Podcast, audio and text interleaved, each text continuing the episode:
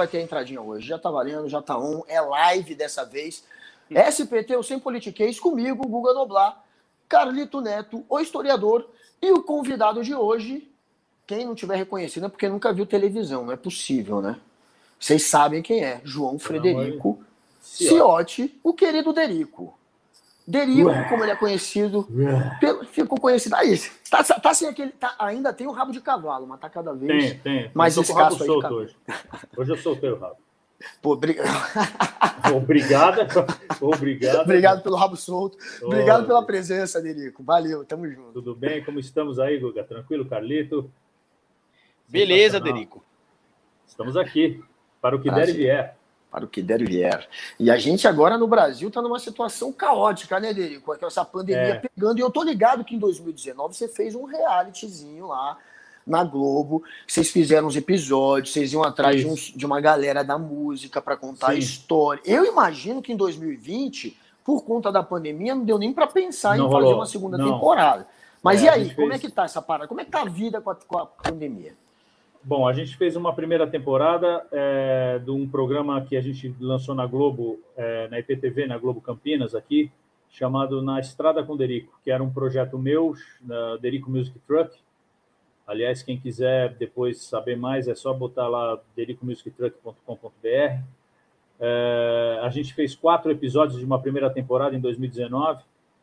É, que, qual que era do projeto? É, eu tenho um caminhão, né, um caminhão é, é, é palco, que eu comprei e fiz para sair viajando pelo Brasil, tocando música instrumental e chamando músicos locais para tocar comigo.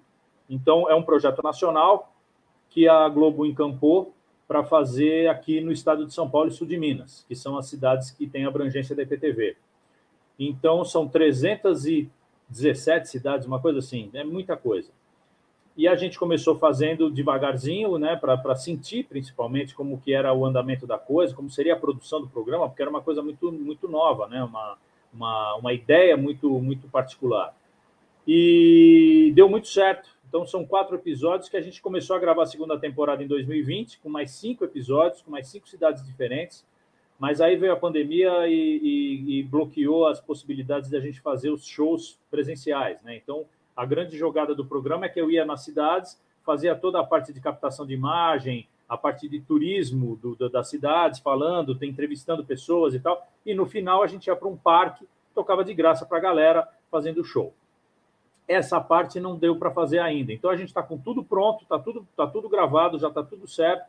Só está faltando finalizar, que, que é fazer os shows. A gente conseguiu fazer um, que foi Ribeirão Preto, que foi antes da pandemia, e aí tem mais quatro cidades que a gente ainda está faltando somente gravar os shows. Então, agora que a gente está numa fase muito delicada, está é, tá impossível de se fazer. Então, a gente vai esperar baixar um pouco a bola, flexibilizar um pouco para a gente poder terminar, para poder lançar. Eu acredito que isso deva acontecer mais no segundo semestre, se tudo der certo.